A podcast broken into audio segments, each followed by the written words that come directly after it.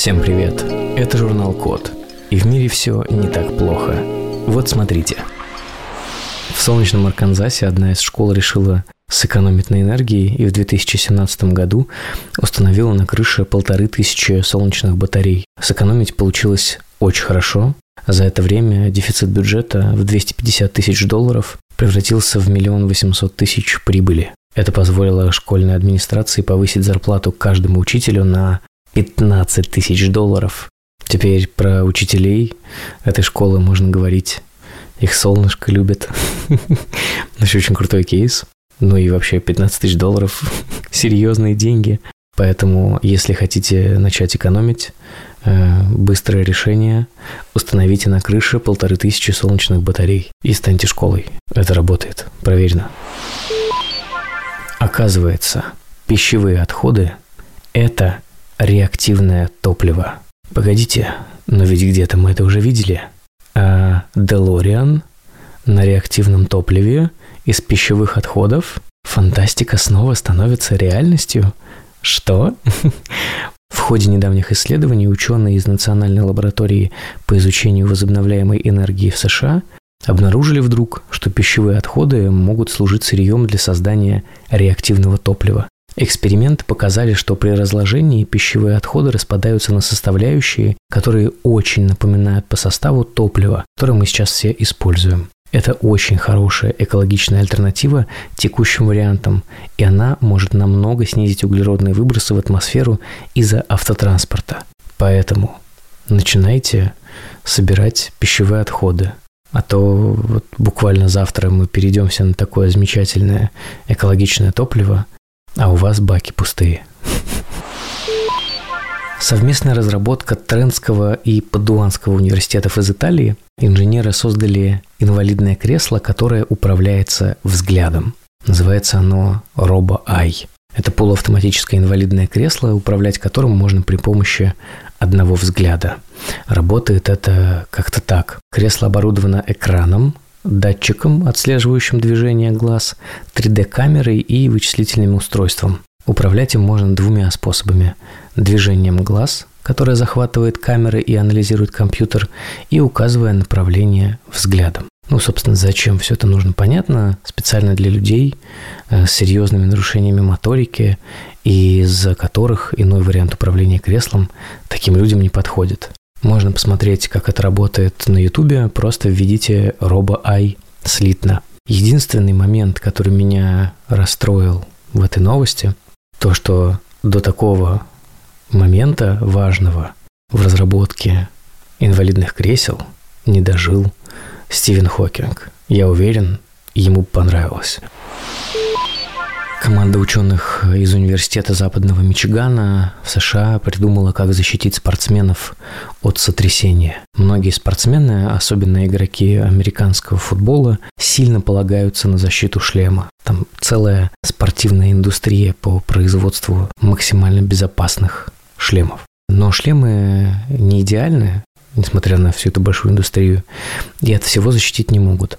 Поэтому ученые придумали, как с помощью датчиков давления спасти спортсменов от сотрясения. Ну и, как следствие, не просто спасти спортсмена, но и сэкономить огромное количество денег, потому что игроки в профессиональный американский футбол много зарабатывают и дорого стоят. А как это работает? Датчики давления прилепили к специальному колпаку, который одевается под шлем. Затем в ходе краш-теста выясняется, так ли хорошо шлем защищает голову человека от травм. Колпак создавали так. Пористый полидиметилсилоксан э, разместили между двумя электродами на тканевой основе. Затем, чтобы все это хорошо считывало давление, добавили соду, азотную кислоту и запекли ну или нагрели точнее. При давлении на датчике пространство между электродами уменьшается.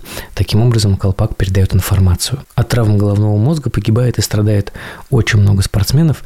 Это очень плохо, а такие технологии э, помогут узнать, какой шлем лучше защищает спортсменов от травм. Пусть спортсмены э, будут здоровыми. Это важно. В США в университете Бригама Янга биометрику научили распознавать выражение лица пользователя. И это интересно. Что это такое? Это как минимум интересно. Идентификация по лицу уже никому не в новинку, но ее можно легко обмануть спящим лицом владельца смартфона или его фотографией. Поэтому все время кто-то пытается усовершенствовать эту технологию, в этот раз с помощью ИИ. А как это работает? Чтобы сделать систему биометрической аутентификации безопаснее, в нее добавили ИИ, который способен распознавать выражение лица. Чтобы это работало, пользователю нужно записать короткое видео, изобразив какое-нибудь выражение лица. Учитывая черты лица и другие характеристики, оно будет уникальным для пользователя. Встроенная нейронка все это проанализирует, а когда пользователь пожелает разблокировать телефон, сравнит записанное видео с лицом. Это сделает несанкционированный доступ к устройствам намного более сложным, если не невозможным, и убережет личные данные пользователей. Мы с вами знаем, что личные данные пользователей – это офигеть какая важная штука. Никто не хочет, чтобы его данные утекли. Что интересного? Интересно, если каждый пользователь такой системы аутентификации э, будет э, стараться изображать максимально идиотское выражение лица. И если с помощью этого выражения лица нужно будет разблокировать телефон, мне кажется, наш мир станет э, ярче. Если мы все время будем пытаться изобразить какие-нибудь идиотские гримасы, чтобы разблокировать телефон. Ну, по крайней мере, в моей голове это выглядит очень весело. Может быть, и в вашей тоже. Доживем, увидим. Японский пользователь из Твиттера Дзунгу обманул аудиторию с помощью дипфейков. Ну, как обычно. Ну, в общем, классика жанра. Заработать лайки очень сложно, тем более, если вы 50-летний японец, увлекающийся мотоциклами. Посмотрите, как он выглядит. Дзунгу из Твиттера э, это о многом э, вам, возможно, расскажет. Но намного легче, если ты не 50-летний японец, а молодая красотка который увлекается мотоциклами. Понимаю, что звучит как э, сексизм, но все же молодые красивые женщины на мотоциклах выглядят несколько более привлекательны, чем престарелые мужчины. Нет, не знаю, что с этим делать. Смириться. А, таким же принципом э, по поводу привлекательности молодых женщин руководствовался Дзунгу, использовав фейсап и другие инструменты редактирования, чтобы превратить себя в ту самую красивую девушку. Дзунгу говорит, что лайков стало намного больше, аудитория выросла и вот это все.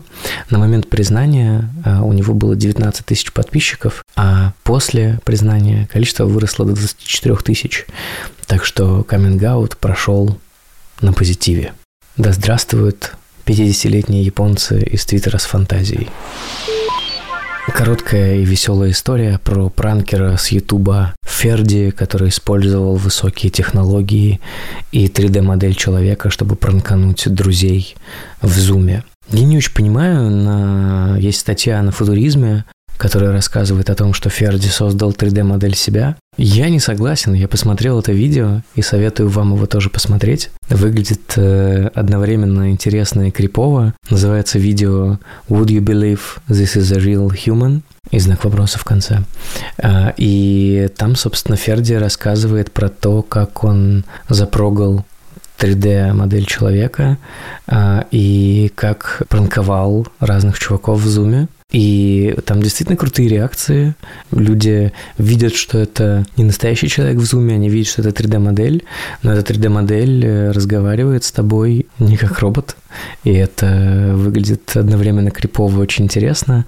Поэтому посмотрите. Э, Ферди использовал приложение MetaHuman, и специально сбрил бороду и разрисовал лицо трекерами, точками для того, чтобы все это круто работало. В общем, супер заморочился. У видео не так много просмотров. А, может быть, э, вместе добавим соточку, хотя бы соточку, не знаю. В общем, посмотрите еще раз. Видео называется Would you believe this is a real human? И там им весело. Там 3D-копия человека, э, и всякие высокие технологии.